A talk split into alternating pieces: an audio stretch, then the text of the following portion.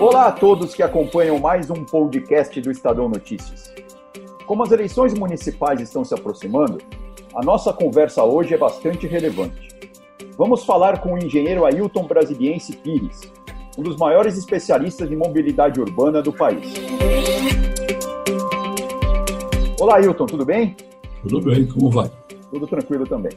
Bom, então, a entidade que você preside, né, a Associação Nacional de Transportes Públicos, é, elaborou recentemente um documento importante voltado para prefeitos e vereadores. Quais são os principais pilares desse plano, Ailton? Bem, a NTP existe há 43 anos e praticamente em todas as eleições temos preparado para prefeitos, vereadores, governadores, deputados estaduais e para o governo federal um conjunto de propostas que procura destacar a importância do transporte público. Para esse ano, nós fizemos uma cartilha que está, está sendo divulgada a partir do finalzinho de setembro, começo de outubro, e entre as diretrizes que a gente mais preocupa, uma delas é que não seja uma proposta de um prefeito, de um candidato a prefeito. O ideal é que a gente tenha uma proposta trabalhada por uma comunidade, a classe política, a classe empresarial, a universidade, a população em geral. Elas proponham um plano para a cidade de curto, médio e longo prazo, de tal forma que você possa ter, ao longo da implantação desse plano, os benefícios de um plano bem discutido e principalmente bem comprado pela sociedade. É muito ruim da forma como é colocado hoje. É, você tem um cidadão, ocupa a presidência da República, o governo do Estado, a prefeitura de uma cidade, e é, uma das primeiras preocupações deles é, dele é criar uma marca ou seja, alguma coisa que o diferencie do anterior. Nada contra, contanto que estivesse dentro de um mesmo plano. Acontece que o que nós acabamos eh, acompanhando na administração pública brasileira é um conjunto de descontinuidades. Então não é à toa que as cidades são tortas, são, acabam custando caro, o transporte público tem dificuldades para ganhar qualidade e assim por diante. Ou seja, o que nós pretendemos, né, a Associação Nacional de Transportes Públicos, é que a sociedade tenha uma proposta. E aí, na verdade, a eleição seria a escolha de qual será o melhor gestor para implantar esse plano. Se a gente comparar o que aconteceu com São Paulo e outras cidades mais organizadas, você vai ver que o nosso problema não é tanto o orçamento, não é o, o nível de riqueza ou de pobreza da cidade, mas sim a falta de um plano que tenha continuidade e que saiba aquilo que pode ser proposto em cima do seu orçamento que ele vai dispor ao longo de anos. Existe, então, formas é, fáceis, não, fáceis não, mas é, porque o assunto é muito complexo, mas existe uma forma de que a sociedade tenha um transporte público eficiente, barato e de qualidade, né? desde que toda essa discussão seja feita. Sim, e esse é o objetivo de um plano de curto, médio e longo prazo. Você precisa qualificar a infraestrutura, você precisa dar uma prioridade na circulação do transporte público, os padrões de qualidade, tempo de espera, tempo de viagem, número de pessoas em pé por metro quadrado, entender que o transporte é um instrumento de desenvolvimento social.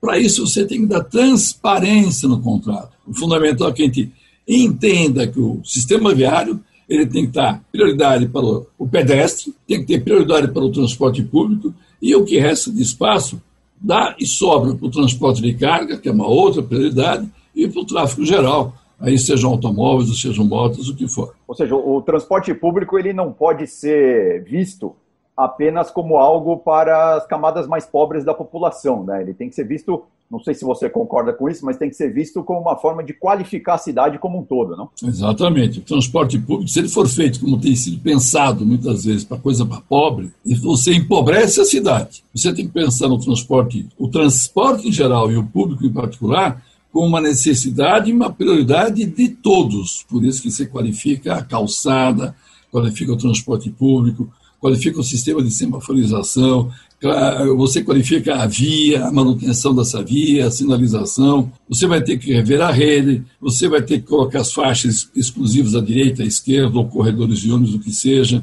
você vai ter que rever as gratuidades, tem cidades que 40% das pessoas que viajam no transporte público não pagam. Quer dizer que aqueles que pagam, em geral as pessoas que estão no trabalho informal, arcam com todos os custos. Então, ele acaba sendo muito caro. E um cuidado adicional: você tem que pensar nos acidentes de trânsito. O IPEA, Instituto de Pesquisa e Economia Aplicada, liberou há poucos dias um trabalho do custo do acidente de trânsito. Mais ou menos 120 bilhões de reais por ano. O dobro do orçamento da cidade de São Paulo. Se você tratar o acidente de trânsito como uma coisa evitável, até porque ele é, você acaba também trazendo recursos. Você para de gastar dinheiro na saúde e você traz dinheiro, por exemplo, para o transporte público, para o tráfego em geral. Agora, aqui no Brasil também, nos últimos anos, né, aqui em São Paulo ainda mais, se discutiu muito, muitos tipos de, de, de, transporte, né? muitas tecnologias, vamos assim dizer. Tem os BRTs, tem os monotrilhos, tem as faixas exclusivas de ônibus, enfim.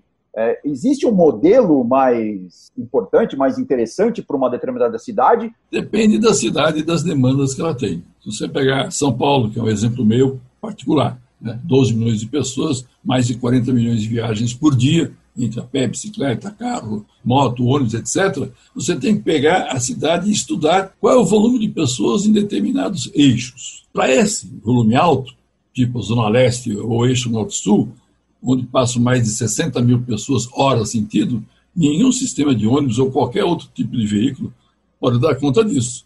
Então aí cabe o metrô ou o trem metropolitano, aquilo que for. Para demandas menores, a cidade tem vários desse tipo, você vai colocar corredores exclusivos de ônibus. Noutros, vai bastar uma faixa exclusiva à direita ou à esquerda. O fundamental é que a sociedade entenda que esta construção não é para o próximo prefeito. É uma construção que tem que ser feita, tem que ser feita para a sociedade e vai ser implantada ao longo do tempo, nas diversas administrações, aquela solução que for mais adequada a cada cidade. Agora, eu em São Paulo também, né, continuando no, no exemplo que você deu, a gente teve no final do, do, século passado, vamos dizer assim, nos anos 80, nos anos 90, aquela discussão do PITU 2020, né? que era aquele programa integrado de transportes urbanos e tal. Isso saiu do papel? Muita coisa foi feita ou não? Ah, o que, que era o, o, tal do PITU, Plano Integrado de Transporte Urbano? Um plano não era só da cidade de São Paulo. Era um plano da região metropolitana de São Paulo. Se os 39 municípios que compõem a região metropolitana de São Paulo tiverem projetos diferentes e eles não tiverem uma interlocução de um com o outro, você não otimiza esses projetos. Por isso que quando se fala em autoridade metropolitana, é além do prefeito e além do governador e inclui o governo federal. Não é possível que os sistemas não se falem.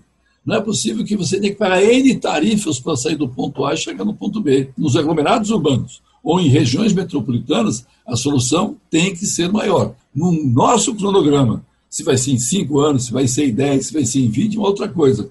Mas um plano integrado de transporte urbano de uma região metropolitana ou de um aglomerado urbano, pensado dentro de um cronograma para que ele seja factível e para que a população possa participar de um lado e cobrar de outro. Agora, Eito, quando você fala de outros lugares, né, outras regiões onde isso já foi feito, qual que, sei lá, seria um, um ou dois exemplos interessantes aí de outras cidades, em outras regiões do mundo e tal, que estão fazendo esse planejamento e estão implantando esse planejamento de uma forma bem feita? Os europeus em geral, os ingleses, os franceses, os espanhóis, agora os portugueses, os, os, o pessoal da Ásia, o Japão, a China implantou 500 quilômetros de metrô em menos de 10, pouco mais de 10 anos. Ninguém faz tudo isso sem pensar na cidade vizinha, sem pensar na viagem como um todo. Né?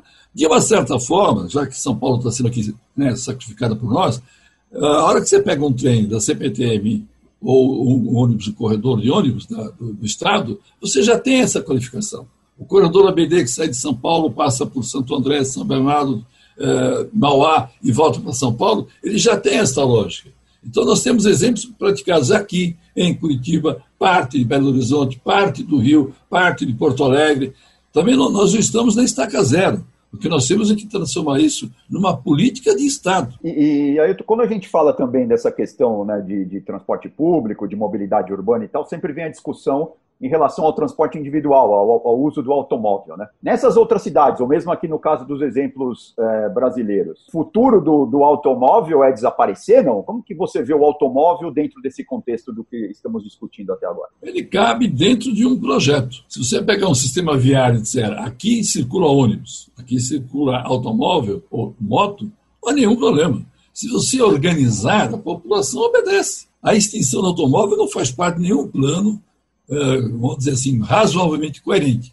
O que é fundamental é o seguinte: a priorização do transporte público. Você tem que ter calçadas, você tem que ter informação, você tem que ter integração entre os modos, você tem que ter uma tarifa que parte quem paga o usuário, outra parte a outra parte da sociedade. Quando você vê por aí a, a tarifa quase todas as cidades europeias é subsidiada, no Brasil, tirando São Paulo, poucas são cidades que complementam o custo através do Estado. Então, isso tem que ser uma política nacional. Agora, eu tenho uma última, uma última pergunta né, em relação à pandemia. Né? Obviamente, estamos vivendo uma pandemia. Qual é o impacto que você está vendo da pandemia em relação ao, ao transporte público? Bem, o que está sendo feito também é um, cuidado, sugeridos protocolos para o pessoal da saúde, máscara, né? é você ter álcool gel, manter uma certa distância. Há um estudo da USP, da Universidade de São Paulo, dizendo que Dentro dessas condições e com ventilação adequada no sistema de ônibus, para quem não tem ar-condicionado, ou mesmo com ar-condicionado atual, você pode ter uma circulação com muita garantia. Veja que São Paulo também não parou e nós não tivemos o aumento da, da, da coronavírus por conta do transporte público. Isso não foi detectado. Mas a pandemia tem uma vantagem. Nós temos uma frota hoje cuja demanda não voltará mais. Até porque grande parte das empresas, para funcionários acima de 60 anos, não vai exigir a frequência diária, tampouco nos mesmos horários. Então, você pode pegar esta frota que está aí hoje e dar um melhor nível de conforto para aqueles que usam. E, obviamente, você vai ter que rever os contratos que você tem. O ideal é que o Estado contrate a oferta e o empresário disponibilize, disponibilize o atendimento à demanda que se quer. Porque nós não queremos mais que quatro passageiros em pé por metro quadrado. Nós queremos tempos conhecidos de espera e conhecidos de viagem.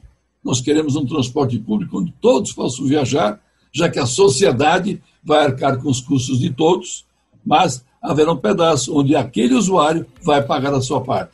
Não o custo total, apenas aquilo que lhe cabe. Ailton, agradeço demais então a atenção com a gente mais uma vez aqui no Estadão. E para você que nos ouve, fica aí o, o, recado, né? As eleições municipais estão chegando.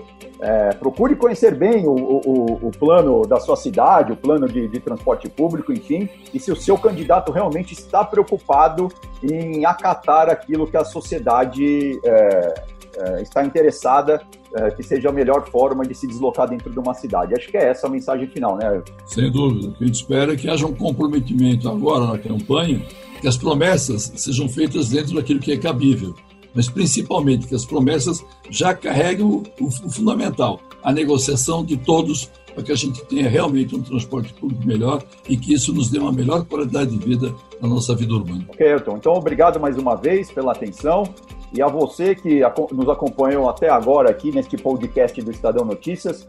Muito obrigado pela audiência. Até uma próxima. E este é um podcast da Mercedes-Benz Ônibus em parceria com o Media Lab do Estadão.